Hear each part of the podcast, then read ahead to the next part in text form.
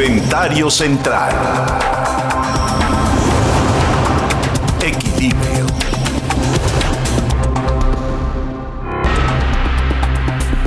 Pues sí, estamos viendo, queridos amigos, que Morena, López Obrador y la Cuarta Transformación han sufrido un real desgaste. Nadie puede negar que López Obrador estuvo en su momento, en su oportunidad, llegó a ser presidente de la República por una coyuntura en la que estuvo el hartazgo. Llegamos a tener en el sexenio pasado una corrupción galopante, tremenda, encabezada por Enrique Peña Nieto y sus principales colaboradores, que por cierto hoy gozan de cabal salud, como es el caso de Luis Videgaray o de El Hipócrita de Miguel Ángel Osorio Chong o de Jesús Murillo Caram, o de tantos que han hecho una verdadera porquería del quehacer político. Pero esto no quiere decir que la cuarta transformación y López Obrador sean carmelitas descalzas. Este grupo, encabezado por el hoy presidente de la República, es más de lo mismo, es lo mismo, es la misma gata pero revolcada. Es el PRI del siglo XXI.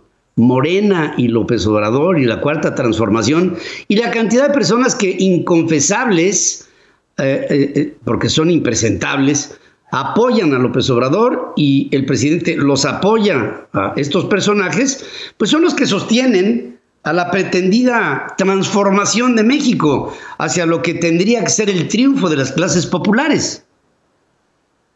Pero ¿qué es lo que están haciendo realmente? Están manipulando a la población y claro, entre más población advertida hay de lo que se está haciendo hoy en México, cada vez más se dan cuenta de que no se puede seguir apoyando a este grupo, el de Morena, el del presidente, el de la cuarta, que se han desgastado brutalmente. ¿Y por qué? Porque gran parte de aquellos que apoyaron la idea de López Obrador, aquellos que querían un cambio por el cambio mismo, están profundamente arrepentidos porque no vieron que López Obrador iba a ser un líder dictador tropical y que pues es no solamente mal, sino peor que las propias fórmulas que propuso el PRI en sus peores momentos. El presidencialismo de Luis Echeverría no llegó a tener el poder de López Obrador en el siglo XXI y eso que la sociedad en los 70s o en los 60s era una sociedad mucho menos informada que la sociedad del siglo XXI. La manipulación que pudo haber llevado a cabo sobre cualquier tipo de política pública el presidente Echeverría no es ni con nada la manipulación que hoy en potestad libre ejerce el presidente López Obrador. Pero todo aquello que gobierna se desgasta, bueno o malo. Si es bueno, se desgasta algo. Si es malo, se desgasta mucho. Y el presidente López Obrador y su cuarta transformación están cada vez peor porque aquellas instancias que lo apoyaron para llegar al poder hoy o no tienen trabajo o tienen un menor ingreso o sus condiciones de vida están por debajo de lo que eran sus condiciones de vida en la escala social cuando empezó esta administración. Es decir, en lo que va de este gobierno que está transitando su tercer año, joven tercer año, la economía mexicana es un desastre. La vida política de México es una serie o producto de una serie de interpretaciones, todas en función de la conveniencia de un presidente de la República que ha centralizado el poder en todos los órdenes. Y por supuesto que hay algunos medios de comunicación que hemos resistido y me parece que el que haya medios como este, que ustedes hoy están escuchando, deben de ser medios que deben solamente de vivir o de la empresa privada en el patrocinio, la empresa privada en la participación de contenidos y el sostenimiento de medios de comunicación como el que aquí tenemos. Y esto me parece que es razonable porque en la medida en que tenemos una lengua muy larga, para atacar a un presidente que tiene todo el poder, debemos de tener una cola muy pequeña para que no nos la pisen. Hoy se llega a saber que el grupo de Latinus, encabezado por Carlos Loret de Mola y por Broso, por Víctor Trujillo y otros, están siendo apoyados por un hijo y un yerno de Roberto Madrazo Pintado. Y aparte, están siendo apoyados por un hombre cercano a Silvano Aureoles, en lo que ya de tiempo atrás sabíamos que había ciertos apoyos del gobierno de Michoacán, pero no entendíamos que también los había de lo que pudiera provenir del propio Tabasco cuando Roberto Madrazo ha sido contrincante político del propio hoy presidente de la República. Se vale, se vale disentir, se vale hacer asociaciones estratégicas, por supuesto. Se vale buscar capitales para tratar de sostener a estos medios de comunicación que van en contra de todo, porque hay muchos patrocinadores que no nos quieren patrocinar porque no les conviene estar cerca de grupos que critican al presidente, como su servidor. Se vale. Se vale tener miedo. Por supuesto que se vale. Pero también se vale estar vivos y actuantes. Y creo que lo que ha hecho Latinus ha sido muy bueno. Dar a conocer los contuberios de la prima del presidente, las razones inconfesables del hermano del presidente al que se le ve recibiendo dineros a diestra y siniestra y muchos otros procesos que han revelado en las investigaciones especiales que hace Latinus que requieren de grandes sumas de dinero para poder llegar a obtener ese tipo de informaciones se vale. Nada más que hay dos reglas que no podemos romper en el periodismo. Una, que patrocinemos nuestros medios con recursos ilegales o que patrocinemos nuestros medios con recursos públicos. Es decir, con dinero del pueblo o con dinero mal habido. Si es de otra manera, todo lo que sea un recurso para estar vivos se vale, por la premisa que yo aquí les consigno. No se puede hablar sin ningún tipo de tapujo si no se tiene la conciencia tranquila de que lo que te mantiene vivo y respirando proviene del producto de tus contenidos y nada más. No podríamos aquí abrir la boca si yo les estuviera hablando a ustedes, si yo estuviera hablando ante ustedes con dineros mal habidos o con dineros producto del dinero que pone todo México en las contribuciones del dinero que acaba siendo público para después entrar a un proyecto de carácter periodístico. Por más valor que haya en la contra a lo que le pongamos a López Obrador, hay que tener la cola limpia para tener la lengua suelta. Para que tengas el dato. En Central FM, Equilibrio.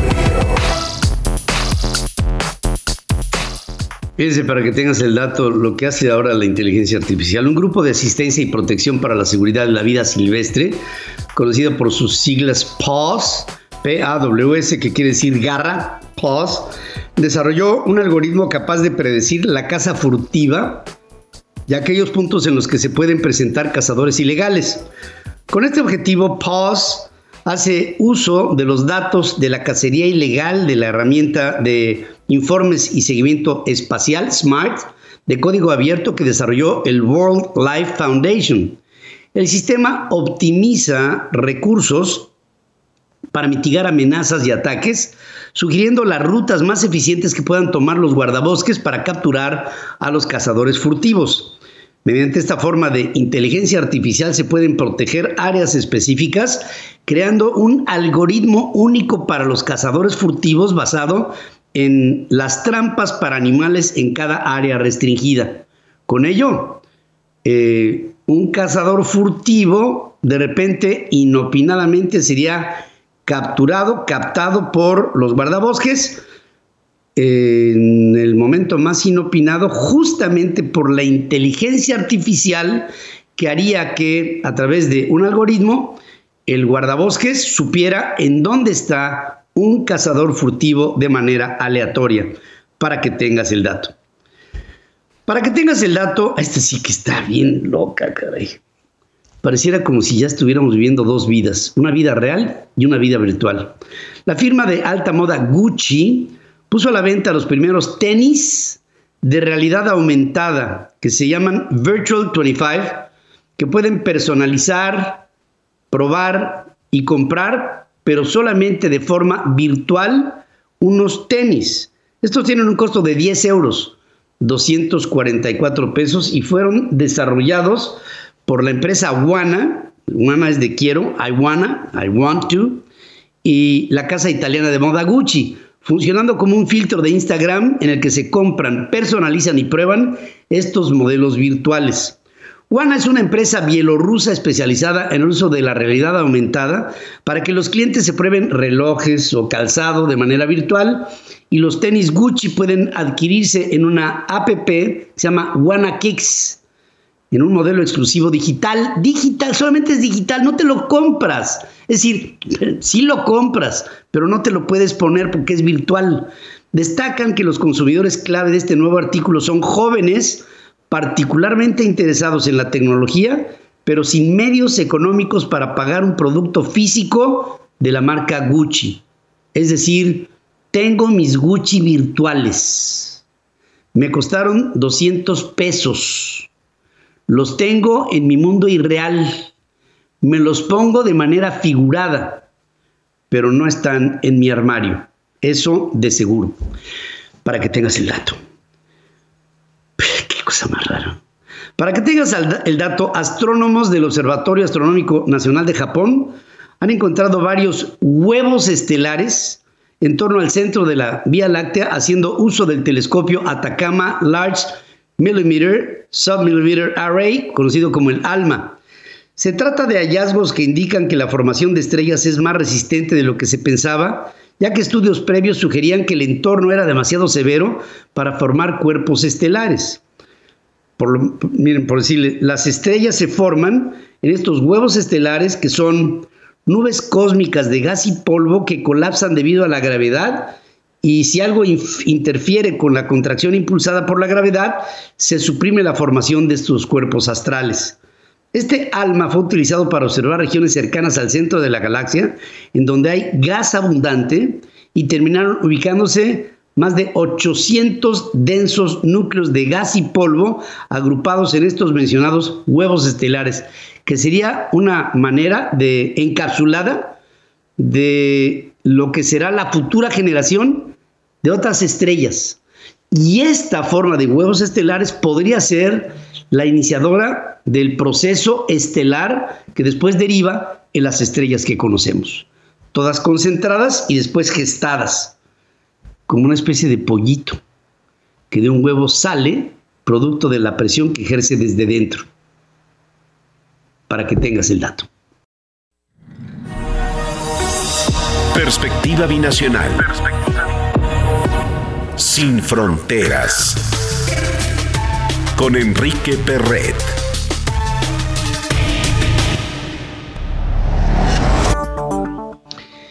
Vamos con mi querido Enrique Perret. Fíjese que este tipo de, de, centros de estudio y tanques de pensamiento como el que él representa en Estudios entre México y Estados Unidos, hoy tiene algunos temas que se están empezando cada vez con más intensidad a manejar entre los analistas de la relación entre los dos países.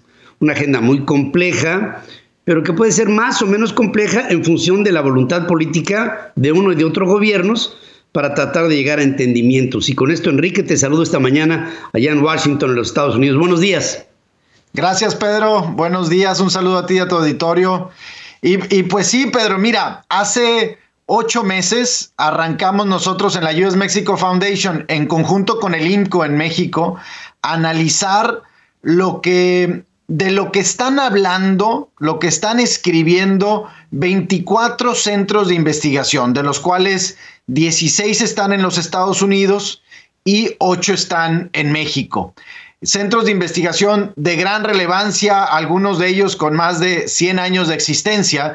Y lo que estamos viendo es saber de qué está, cuando hablan de la relación México-Estados Unidos, ¿de qué hablan? ¿Cuál es su enfoque?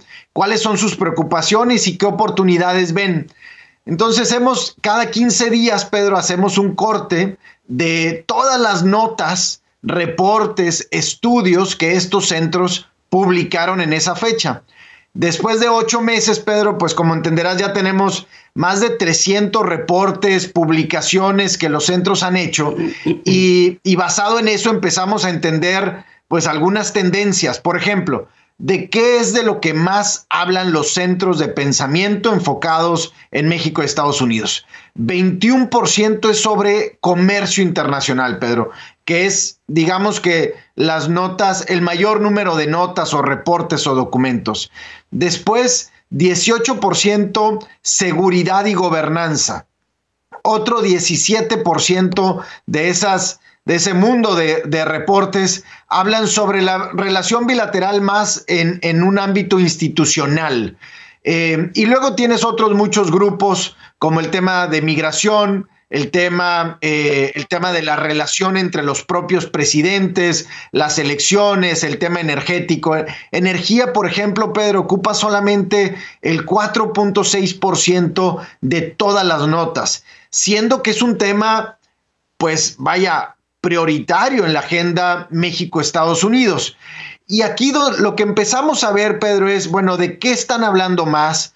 ¿Cuáles son las palabras que más utilizan? Evidentemente, eh, la palabra, por ejemplo, más vinculada al tema comercio internacional entre Estados Unidos y México es China.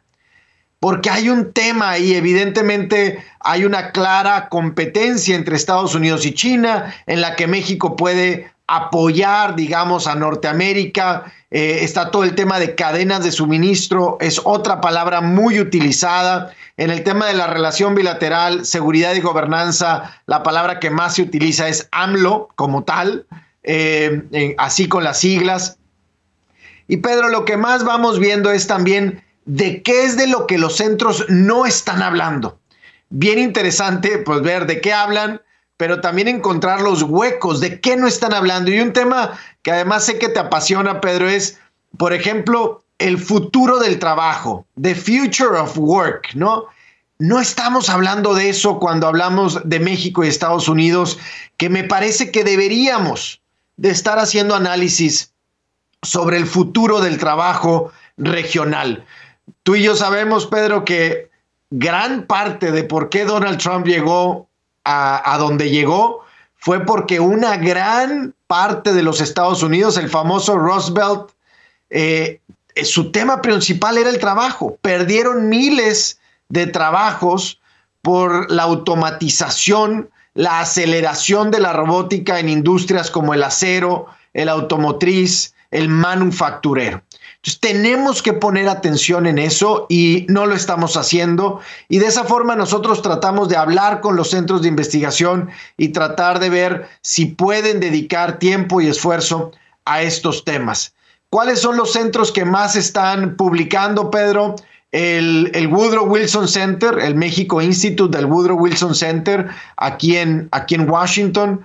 Eh, Ahí hay un dato relevante. Woodrow Wilson fue el, todavía el único presidente con PhD en los Estados Unidos.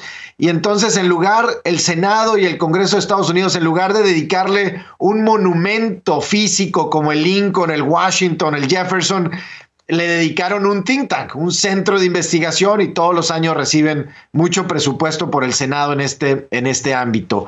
Está también el CSIS, está también Brookings, el Baker Institute en Houston, publicando muchas notas muy efectivas. Otro, digamos, y con eso cierro, Pedro, otro gran, gran hallazgo, digamos, para nosotros, vaya, fue muy importante, el que en México no existe, Pedro, un centro dedicado a la investigación y el análisis de la relación México y Estados Unidos.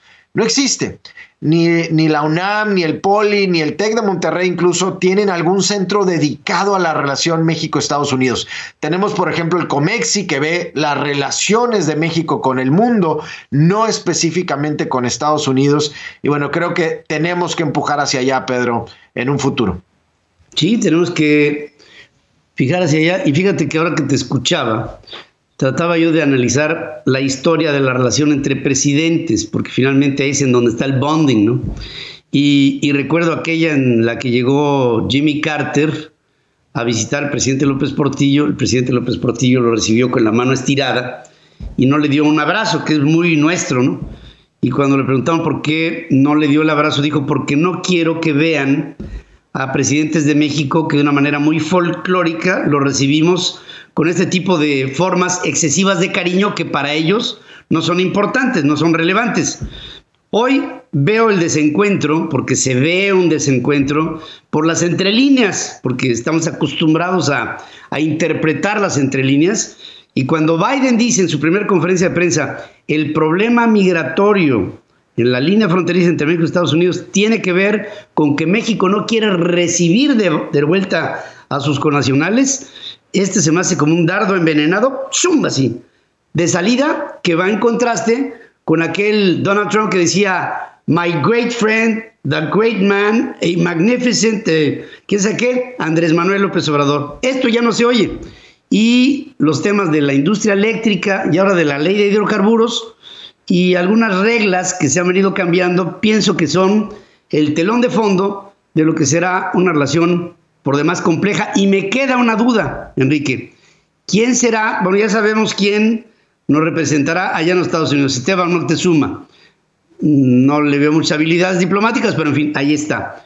¿Quién será el embajador que nombre Joe Biden como el representante de los Estados Unidos en México? Yo creo que ahí estará la clave de la relación, dependiendo de la personalidad de quien sea el diplomático o el político que esté al frente de las políticas de la Casa Blanca. Tienes, tienes toda la razón, Pedro. Mira, la, forma, la forma es fondo, ¿no? Evidentemente estas formas y relación de los presidentes impacta mucho en la relación. Eh, tú recordabas a Jimmy Carter con López Portillo y estoy casi seguro que en esa época fue el primer, Jimmy Carter nombra a un embajador norteamericano en México de origen mexicano, de apellido Nava. Y, eso molestó mucho a López Portillo, porque como el país de los Estados Unidos enviaba a un México americano a, pues a representar a los Estados Unidos. Eh, todas esas formas contaban. Este embajador duró solamente un año en México. Hoy todavía vive, vive en California y da algunas pláticas. Muy interesante, Nava.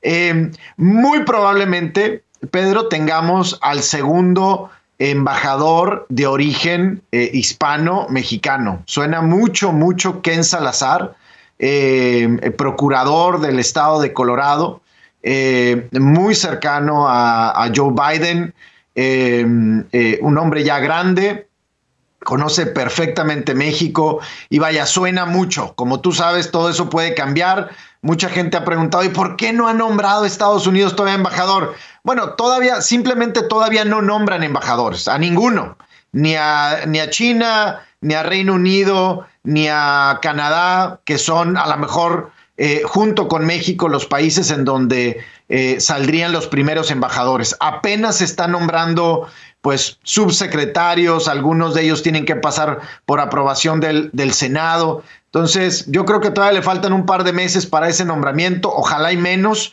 porque el tema migratorio, como lo señalaste, Pedro, está creciendo y creciendo. Hay una crisis humanitaria ahí.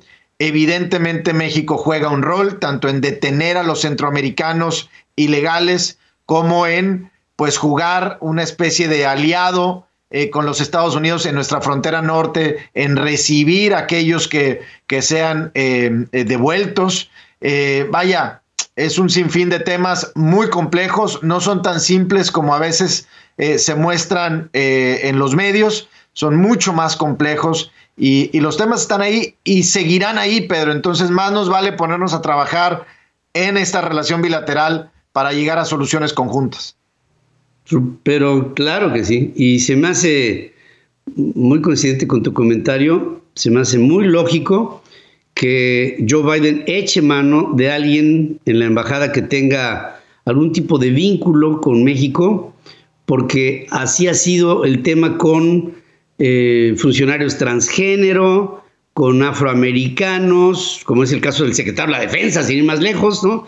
Y con el secretario de Salud, de, los Estados Unidos, en fin, eh, está él abarcando con otra dinámica de pensamiento a los nombramientos que le dan una enorme agilidad. Incluso sé que va a echar, incluso hasta mano de algunos este, elementos de Hollywood para ser representantes de los Estados Unidos ante el Reino Unido o Francia, así con una especie de glamour interesante en un sesgo diferente que está haciendo la marca de Joe Biden.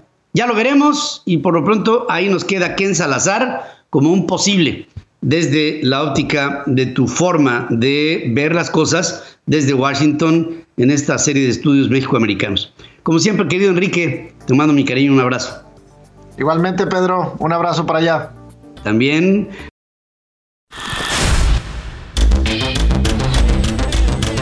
Todos iguales ante la ley. Hablemos derecho con Hamlet González.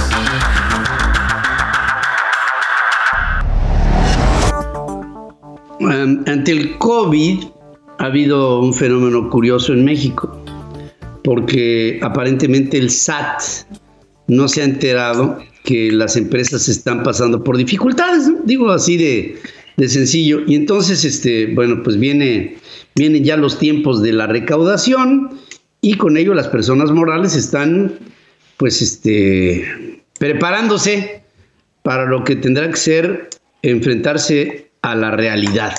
No solamente para las empresas como tal, sino también para el propio SAT. Y Hamlet González en Hablemos Derecho nos habla del tema. Querido Hamlet, te saludo esta mañana. Buenos días. Buenos días, querido Pedro. Buenos días, auditorio. Sí, el día de mañana, Pedro, vence el plazo para las personas morales presentar su declaración anual de impuestos sobre la renta y otras contribuciones. La, realidad, Pedro, que, que, yo que estoy muy inmerso en el, en el tema, ha sido un gran problema utilizar las plataformas del SAT. Están saturadísimas tienes que presentar tus declaraciones a la 1, 2 de la mañana y verificar tus constancias y mucha de la información porque las plataformas son insuficientes. Tan es así que ya salió el, Servicio de Administración Tributaria y, y el Ejecutivo Federal para decir, ¿qué creen? Pues nos queda claro que tenemos grandes problemas en las plataformas más solamente les pedimos ciencia, pero vamos a extender el plazo para la presentación de las declaraciones anuales de personas morales que vence el día de mañana, mañana 31 de marzo. Hay algo importantísimo, Pedro, que está pasando con la presentación de las declaraciones anuales, que cuando hacen el cálculo para el pago de impuestos sobre la renta, específicamente sin tocar el impuesto al valor agregado, estamos, se está verificando a través de la plataforma, porque la plataforma ya te da una declaración prellenada, fíjate el término, prellenada baja todos tus FDIs y verifica todos tus pagos provisionales y checa tus datos bancarios y, verifica los ingresos que vas a declarar contra los FDI emitidos.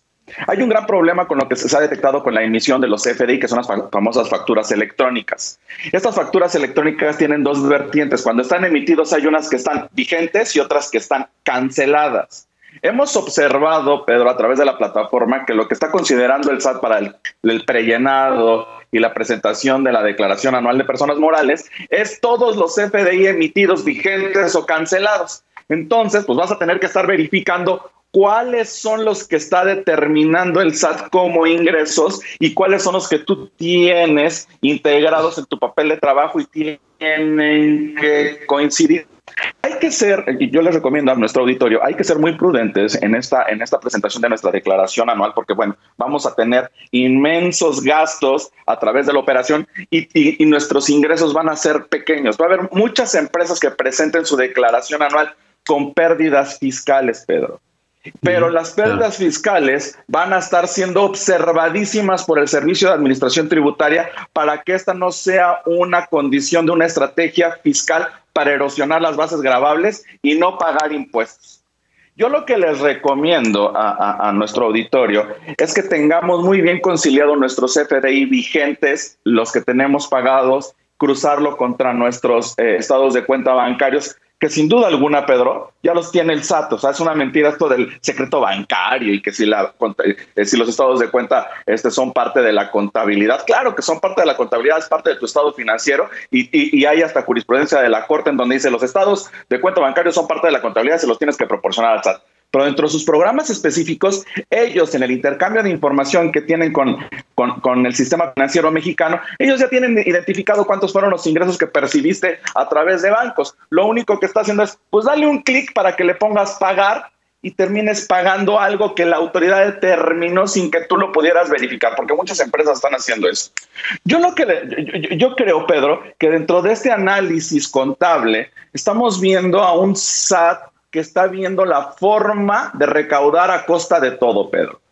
Tan es así que ya tú, ha tenido que intervenir el Tribunal Federal de Justicia Administrativa porque dentro de los cálculos de la presentación de pagos definitivos de IVA y ahorita con, con las declaraciones de renta, estamos viendo que no quiere devolver el IVA. ¿Y sabes por qué no quiere devolver el IVA? Porque el retenedor, cuando alguien te llega a retener IVA, pues no lo está enterando. Entonces, pues le dice al que solicitó el IVA, oye, es que, ¿qué quieres? El que te retuvo no me lo ha enterado y como no me lo ha enterado, no te lo puedo devolver. Entonces, estamos entrando en una lucha, Pedro, incansable administrativa a través de las plataformas y luego una lucha incansable por la vía legal. Veo y, veo a, través de la experiencia de los años que tengo en este medio, Pedro, que el SAT se está convirtiendo en un gran instrumento del gobierno federal para recaudar, pero también para no ejercer la acción de los derechos de los contribuyentes. Si tengo un saldo a favor, pues regrésame la autoridad. Pues no está regresando nada, Pedro. Y, nos estamos encontrando con problemas tan graves que muchas de las empresas están diciendo, ¿sabes qué? Prefiero entrar en liquidación, me voy a ir a quiebra, este, voy a entrar en, en concursos mercantiles, pero no tengo para pagar a la autoridad ahorita, Pedro, se han hecho modificaciones en la recaudación, en lo que vamos a recaudar. Fíjate, casualmente el Banco de México y Citibanamex, hoy, un día antes de que se venza la obligación de la presentación de las declaraciones, dice, híjole, ¿qué creen? Traemos una caída de PIB, ya no va, ya no va a ser para 2021 del 4.7, va a ser del 4.2 y para 2022 del 2.7 al 2.2, Pedro. O sea, lo que estamos viendo es una caída inmensa en la recaudación de impuestos y ahorita el SAT pues, seguramente trae afilado los dientes porque pues, las personas morales van a presentar la declaración. Lo que no se ve, lo que no se está viendo, Pedro, que es que muchas de las personas morales tienen una gran crisis, traen un gran endeudamiento, Pedro, y en este gran endeudamiento, pues no van a pagar nada. Y también no van a pagar porque las utilidades. Es una empresa que no tiene utilidad y eso también lo va a estar observando con lupa, amigos, el SAT. Entonces, debemos ser muy meticulosos con la presentación de nuestra declaración, que un experto en materia contable y en materia fiscal revise perfectamente antes de que le pongan clic y firmen su, su, declaración y la suban, porque el SAT inmediatamente va a estar emitiendo los requerimientos de pago o las, las irregularidades que detecta a través de la presentación por no coincidir con lo que tienen sus plataformas digitales. Pues eso es lo de hoy, Pedro. Así que, pues a, mis amigos contadores y a mis amigos fiscalistas, hoy y mañana, pues tenemos un arduo trabajo, Pedro. Sí, además, pues eh, yo, yo recuerdo una frase que me quedó muy marcada del 2020. Bueno, dos. Una que decía, esto cayó como anillo al dedo. No sé a qué se refería el presidente, pero espero que no sean eh, cuestiones que estén ligadas con el apretar el cuello. Y dos, algo que también me llamó muchísimo la atención, si quiebran, es su bronca, como haciendo ver que el gobierno mexicano no tenía ninguna obligación de sacar adelante a la empresa privada en una parálisis económica como la vivida que no tiene parangón en, las últimas décadas en el país. El hecho es que hoy... Sí, sí, dime, dime. Es, fíjate que somos de los, ahorita, perdóname que te interrumpa abruptamente, somos de los pocos países en el mundo que no se generaron estímulos fiscales, Pedro. Las empresas están dolidísimas porque no se generó una estrategia financiera para poder sustentar la economía. Tan es así que lo, dices bien, ¿no? El presidente ya salió y dijo, oye, sí, sí requerimos hacer otra reforma fiscal, otra reforma fiscal, Pedro, cada año. Somos un país que cada año destruye la reforma y pone una reforma nueva pero sin subir impuestos. Claro, no estamos subiendo impuestos, pero estamos subiendo, ¿qué crees? Una parte de las contribuciones que se llaman derechos, que pues tú vas y, todo lo que tengas que pagar a través de derechos utilizando al gobierno federal y servicios. Pues sí, pero fíjate, este, no estamos subiendo impuestos ahorita. Acuérdate de mí, Alfonso Ramírez Cuellar, diseñando una reforma fiscal después de las elecciones, o sea, después de que haya hablado el pueblo de México, acuérdate de mí, esto va a ser una reforma fiscal confiscatoria que si hoy están mal las empresas, después de la reforma fiscal, la situación se va a poner harto complicada para el país. Lo vamos a ver, lo vamos a vivir y creo que México en términos fiscales estará enfrentando uno de los momentos más complejos de su historia. Si no, al tiempo, querido Hamlet. Desafortunadamente, todo esto que hemos venido previendo ha salido, pero... Como anillo al dedo diría alguien, como, como anillo al dedo diría alguien. Qué horror, qué, qué, pesadilla estamos viviendo. Qué, Oye, Pedro, imagínate que, nuestra, que los ingresos de nuestro país estén sustentados por remesas encima de los ingresos tributarios e encima de los ingresos petroleros, Pedro. O sea, la mayor cantidad de dinero que tenemos en México son remesas de 30 millones de mexicanos que viven donde tú estás, Pedro, ahorita, ¿no? O sea, no es posible, Pedro. Algo, algo estamos haciendo mal y, me queda claro que, no, no, es, no es culpar nada más al gobierno, también el contribuyente, porque pues no hay, no hay esta birrelación entre Estado gobernado, pero hay una ruptura total entre ellos. Absoluto. Y bueno, y vamos a encontrarnos estos para después de junio, el 7 de junio, Pedro, el 8 de junio, vamos a estar viendo propuestas en materia de reformas fiscales estructurales importantísimas si vuelven a tener carro lleno los morenos, Pedro. Acuérdate de no, bueno. Por eso viene el fraude. Desde mi punto de vista, va a venir un fraude electoral, no tengo la menor duda. Gracias, querido. Gracias, Hamlet, como siempre. Hablando derecho, Hamlet González, como siempre, aquí con nosotros. Una mirada a la innovación del otro lado del mundo. China está de pie. Central Asia. Con Carlos Jacome. Hay gente que, ya estamos empezando a ver que se da una nueva guerra fría en el siglo XXI, que es diferente ¿eh? a la guerra fría que conocimos en, tiempos de, de, John Kennedy y de Nikita Khrushchev y todo lo que derivó después en una guerra fría muy prolongada que se dio luego de la, de la creación, de la invención de la bomba nuclear y, y después de la Segunda Guerra Mundial, por supuesto. Y en todo ello, hoy hay verdades a medias. Y en estas verdades a medias, la tecnología es el personaje central. Y en China está de pie. Carlos Jacome nos habla justo del tema. Y te saludo esta mañana, querido Carlos. Buenos días. Pedro, qué gusto. Buenos días. Buenos días al auditorio. Eh, pues sí, ya lo hemos hablado tú y yo desde el año pasado, que incluso gente dudaba de nosotros si era muy severo llamarle guerra fría o no. Eh, pero creo que ya con los acontecimientos de las últimas dos semanas, Pedro, pues sí, es una guerra fría eh, y creo que va a alcanzar proporciones mayores a las que tú y yo conocimos eh, previo en el siglo XX por cómo se están dando las, verdades a medias, Pedro. Sí, sí, es, es algo que, que creo, no sé si estemos de acuerdo en todo ello, en las verdades a medias, Carlos, hay un factor tecnológico que es, digamos, la parte más pesada de la expresión del mundo moderno en el siglo XXI. Así es, así es. Y bueno, para entrar de lleno en, materia, Pedro, si me lo permites, las sanciones que impuso Estados Unidos, Reino Unido, Canadá y mismo Europa es lo que han hecho, eh, y lo que hemos dicho que en Central Asia, eh, eh, han, desatado esta guerra. tú has dado a conocer los comentarios en agresivos que se han dado por ambas partes. Y bueno, como toda guerra es absurda, pero no desde el punto de vista eh, económico, ellos quieren tener la razón. La diferencia ahora, amigos del Auditorio Central Asia Pedro, es que sí hay rival, sí hay rival, y no como pasó con los países hispanos, que nos han podido aplicar la agenda a su gusto en décadas, sino que más de 100 años, eh, con pocos y peores casos de resistencia.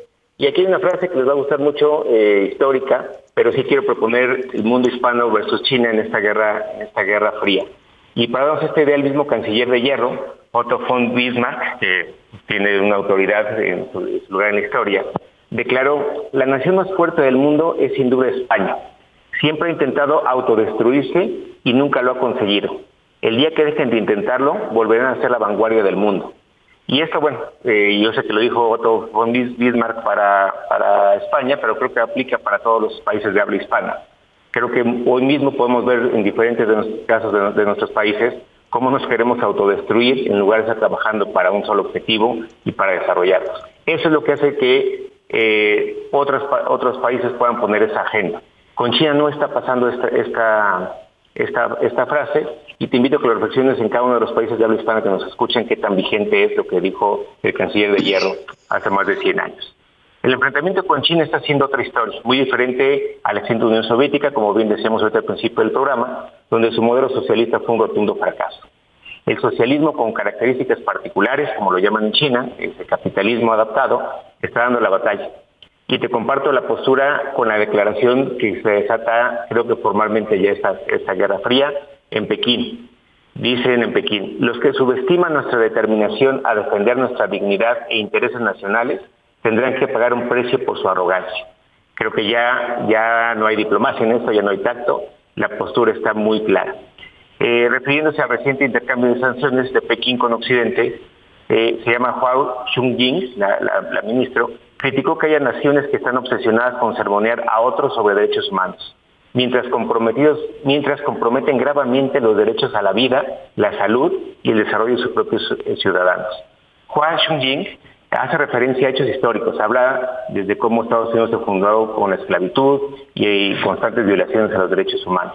Y lo más actual habla de lo que pasó en Irak con la supuesta no, no arma atómica o no, generación de, de, energía nuclear que estaba generando, Libia o Siria, que es lo más reciente, este, y analicemos lo que dicen de la pandemia, que es lo más reciente. Y aquí, amigos de auditorio, no es tomar partido, es ver ambos puntos de vista para ver cómo se ve desde diferente óptica el mundo. Y en China dicen, la epidemia se salió de control y se convirtió en una tragedia humana debido a la imprudente respuesta del gobierno, obviamente haciendo alusión a Estados Unidos. A fines de febrero del 2021, Estados Unidos, hogar de menos del 5% de la población mundial, representaba más de una cuarta parte de los casos confirmados de COVID-19 en el mundo y casi una quinta parte de las muertes mundiales por la enfermedad. Más de 500.000 más de estadounidenses perdieron la vida a causa de este virus. Hoy tenemos un país que puede hablar de frente, tomando su lugar en el mundo, cosa que los hispanos no hemos podido hacer en la historia reciente. Más que tomar bando, más que tomar bando, te invito a que veamos la gran oportunidad de esta rivalidad que nos está ofreciendo. Lo hemos hablado antes, al ser una guerra comercial, que espero así continúe y no pase solamente de comercial, tenemos dos ventajas. La verdad histórica está surgiendo, ya no la escrita por los ganadores, y ya dejando de ser y ya estamos dejando de ser el patio trasero porque tenemos opción, debemos de trabajar en ello para tomar esas oportunidades. Y vemos lo que está pasando en la parte comercial. Marcas como H&M o Nike o Adidas decidieron no comprar algodón de China, argumentando trabajos forzados. Esta información se les da BSI, que significa la Better Cotton Initiative, una organización mundial sin fines de lucro. Es el mayor programa de sostenibilidad de algodón del mundo. Este organismo es el que certifica dónde es correcto comprar el algodón y, o no. Y ahora, y ahora lo sorprendente de estos amigos de China está de pie es por qué lo dicen ahorita y no lo dijeron antes, porque bueno, esos trabajos no, no aparecieron de un día para otro. Y menos ahora que China tiene más recursos económicos, mayor avance tecnológico, y ahora que dicen que no es viable es cuando prácticamente toda la producción de algodón en China está o robotizada o automatizada. 70%, para tener el dato, es mecanizado. Y otro dato interesante, que el primer productor de algodón es la India, el cual sí está certificado, y ellos sí cumplen ese certificado. Y de acuerdo con BCI, cumple todas las normas, el segundo es China y el tercero, curiosamente, es Estados Unidos. BCI, otro dato importante, es fondeado con otras empresas por la USAID, la, Agencia Internacional para el Desarrollo de los Estados Unidos. La pregunta es, ¿qué pasaría si fuera al revés? Que China financiara un organismo certificador de la producción de Estados Unidos libertad, un, organismo autónomo, supuestamente. La libertad de la que estamos orgullosos tener con justa razón no es gratuita. Debemos ganarla. La pregunta que te dejo, amigo de China, está de pie es, ¿la desinformación que se está dando no es propaganda? ¿No está coartando la libertad con verdades, o mejor dicho, mentiras a medias, que son peor que la misma mentira? En esta libertad a medias, a estas empresas se les ha invitado a dejar de comprar el algodón ¿Cómo comprarlo a quién? Pues a Estados Unidos, que es el que sigue. De un reporte de un organismo que tiene fondos del mismo gobierno norteamericano. También es justo mencionar que hay empresas como Sketchers, líder también de la industria, que se ha desmarcado y dice no tener elementos para sustentar las acusaciones. Si eso se te hace importante, la misma BCI, la misma fundación en China, dice no haber encontrado ningún caso de trabajo forzado. En la práctica, ¿qué se está dando? y aquí es algo muy, muy interesante cuando se habla de que no hay libertad. La población china, ejerciendo su libertad de manera independiente, en especial los jóvenes, y aquí es donde se pone interesante, los cantantes, artistas, estrellas y la población ha dejado de comprar las marcas. Didi mismo ha quitado las tiendas de su aplicación. Eh, en los mapas también ya no aparecen. Marcas chinas eh, presumen ahora que consumen su propio algodón, la famosa Li patrocinada de los Juegos Olímpicos de Invierno en China.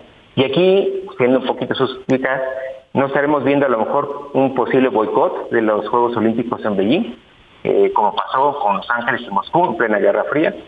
Para determinar tres datos, para terminar, les voy a dar tres datos más importantes de esta región de China, que es clave para entender lo que está pasando. Esa región es clave en la ruta de la seda para conectar Europa con, con Asia, lo que es el continente euroasiático, eh, que Europa pueda vincularse más con China, justo cuando están firmando el acuerdo comercial Europa y China, y la cereza del pastel, esta región es la más rica de petróleo en China. Como último dato, la connivencia con Afganistán, donde vemos los resultados que ha dado la ayuda a Occidente, con más de 100.000 muertos.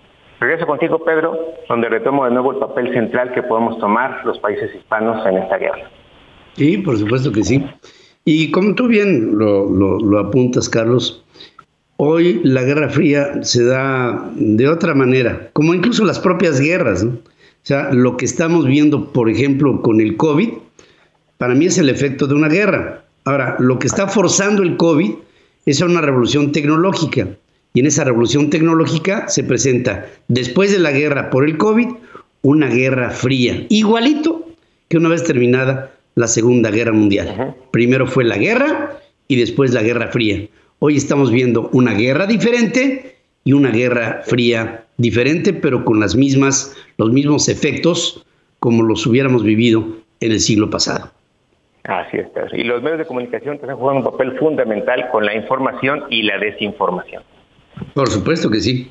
Como siempre, querido amigo, gracias por tu intervención aquí en China está de pie.